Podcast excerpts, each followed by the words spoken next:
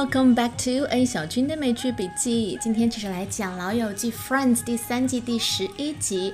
那在上期节目里面讲到，Rachel 终于下定决心要辞掉她咖啡馆的工作了。But before she left her waitressing job, she addressed a really impassioned speech at the Central Park about she finally never have to make coffee again。在走之前，她在咖啡馆发表了一段慷慨激昂的演讲，觉得哎呀，终于这辈子再也不用泡那么多咖啡了。我们来听听看这段 speech 是怎么说的。Excuse me, everyone. Uh, this is my last night working here, and uh, I just wanted to say that I made some really good friends here, and. Uh, it's just time to move on. Uh, and no offense to everybody who uh, still works here, but you have no idea how good it feels to say that as of this moment, I will never have to make coffee again. It's really an impassioned one, right? But what she didn't expect was that the first thing she was told to do at her new job was actually to make coffee again.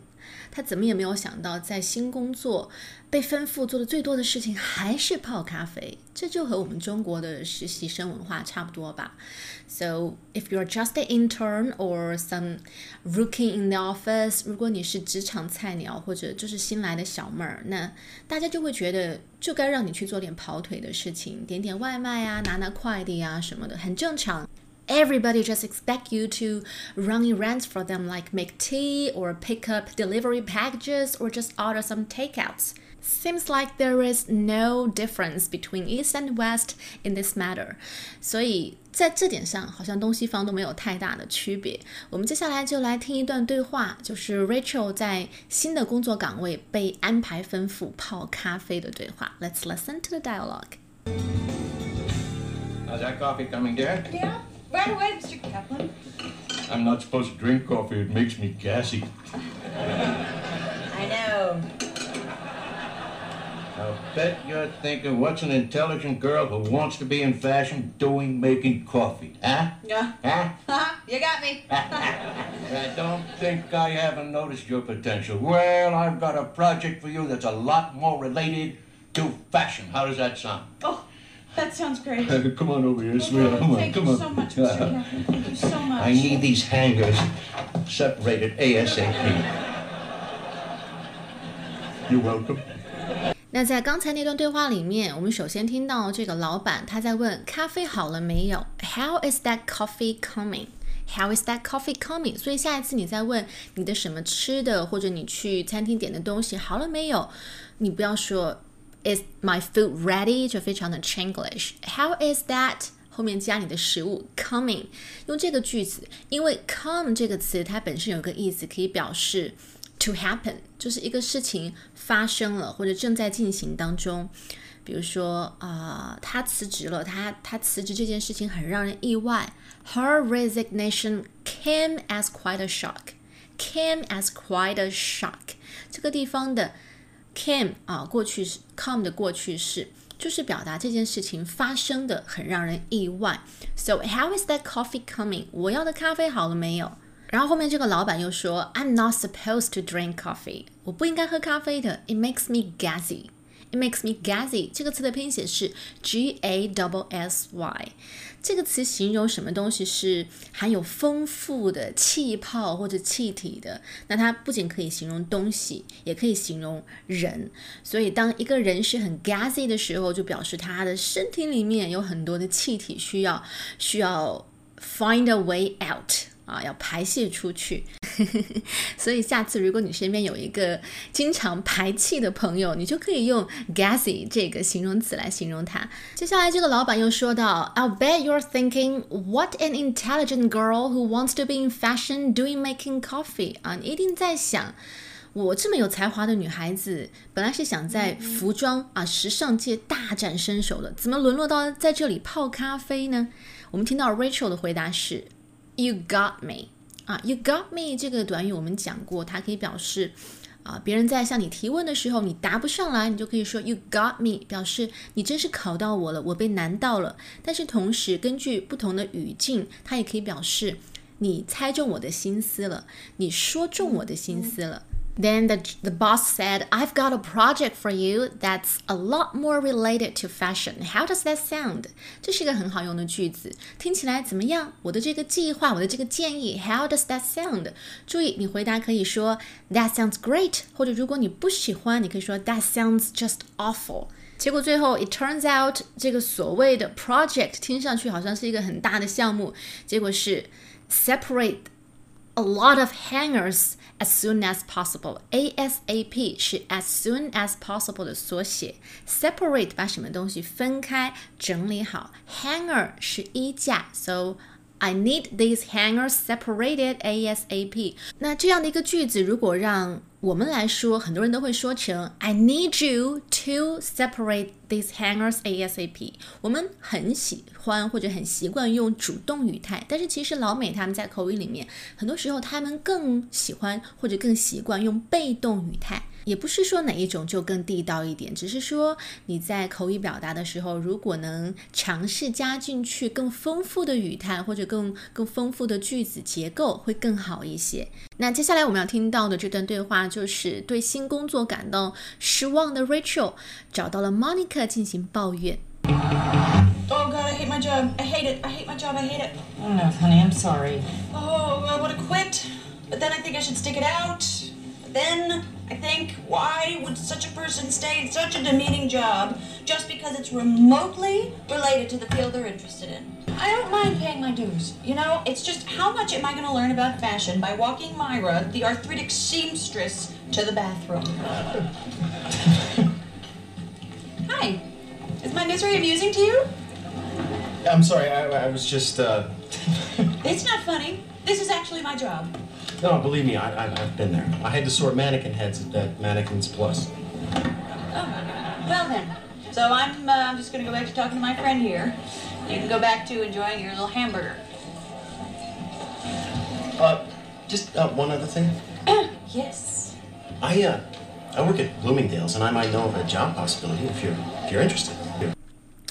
So this dialogue happens at uh, Monica's restaurant where Rachel was complaining about her new job to Monica, and there was this man who overheard all of Rachel's worries and just tried to offer some help.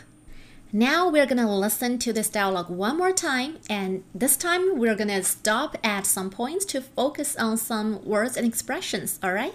Oh God, I hate my job. I hate it. I hate my job. I hate it. Oh no, honey, I'm sorry.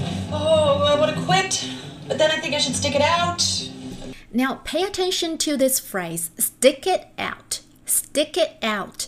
It means to continue to the end of a difficult or the end of an unpleasant situation，指的是不管你面临的什么困难或者不那么令人愉快的呃事情当中，你都必须要 hang in there 啊，坚持到底，挺住，忍受下去。For example. I know things are difficult right now, but if we just stick it out, I'm sure everything will be okay. In the end, hang in there 啊，坚持下去，最后一切都会变好。 I think, why would such a person stay in such a demeaning job just because it's remotely related to the field they're interested in? 这里 Rachel 用了一个词来形容她的工作，demeaning。 In such a demeaning job. So, what does the word demeaning means? 我们来看看这个词的结构，它是在表示意义啊，meaning 这个单词前面加上了前缀 de。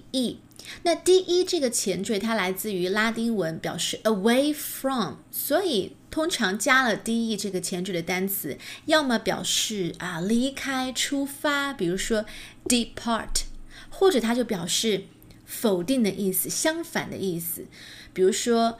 嗯，程序员编码这个编码英文单词是 code，那相反解码就是 decode，在 code 前面加上 de 这个前缀，所以如果你了解这样的规律的话，就不难猜出 demeaning 这个词的意思。meaning 表示什么事情是有意义的，那么 demeaning 就表示没有意义嘛。A demeaning job 就是说这个工作毫无意义，一点都不重要。 I don't mind paying my dues. You know, it's just how much am I going to learn about fashion by walking Myra, the arthritic seamstress, to the bathroom? 这一段里，Rachel 说的第一句话就是一个很好用的表达：I don't mind paying my dues。什么意思？Pay somebody's dues 指的是 do something that you do not enjoy in order to have something you really want in return。为了得到自己很想要的东西，而不得不去做一些自己不那么喜欢的事情，有点像我们中文里面说的“先苦后甜”的意思，或者。 呃，最近很流行一句表达，就是生命当中那些看起来是赠予你的东西，其实早都暗中标好了价格。那放到英文里面，pay your dues 就能很好的诠释这样的一个意思。因为 dues，d-u-e-s 这个词它本来就有一个意思，指的是你欠下的债，你应该去偿还的东西。那 pay your dues 就是把你欠的东西都还清了，两清了。那当 Rachel 说 "I don't mind paying my dues"，意思就是我知道进入时尚圈不可能一下子就走上啊巅峰或者去占 C 位，一定都是从最基础的工作开始做起。我不介意当新来的小妹儿，I don't mind paying my dues，我不介意先吃一些苦。可是扶着因为得了关节炎而腿脚不便的同事去上洗手间这种事情，真的是和时尚完全不沾边啊，一点都没有关系。It's just so remotely related to the fashion field。正说到这儿的时候，旁边的一个帅哥忍不住笑了起来。Hi, is my misery amusing to you? I'm sorry, I, I was just, uh. It's not funny. This is actually my job. No, believe me, I, I, I've been there. I had to sort mannequin heads at that Mannequins Plus. 帅哥解释道：“我不是嘲笑你，我只是感同身受，因为我也是过来人，我也有和你类似的经验。I've been there，就是这么一个简单的句子就能表达我刚才说的意思。因为 I've been there 这个句子从字面意思上看是，我也去过那儿，我到过那个地方。后来就把这个句子引申为表示你和别人有过相同或者类似的经验、体验和经历。” I've been there. I had to sort mannequin heads. Mannequin 就是呃商场里面为了展示衣服用的那些假人模特儿。那 sort 这个单词 s o r t，我们以前也讲过，它表示把东西整理分类。所以这个男生他之前进入时尚圈的时候，最开始也是做整理这些假人模特的工作。Sounds like a demeaning job too, right？听上去也是蛮欺负人的那种工作岗位。Well then, so I'm uh, I'm just gonna go back to talking to my friend here. You can go back to enjoying your little hamburger. Uh, just uh, one other thing. yes. I, uh, I work at Bloomingdale's, and I might know of a job possibility if you're if you're interested.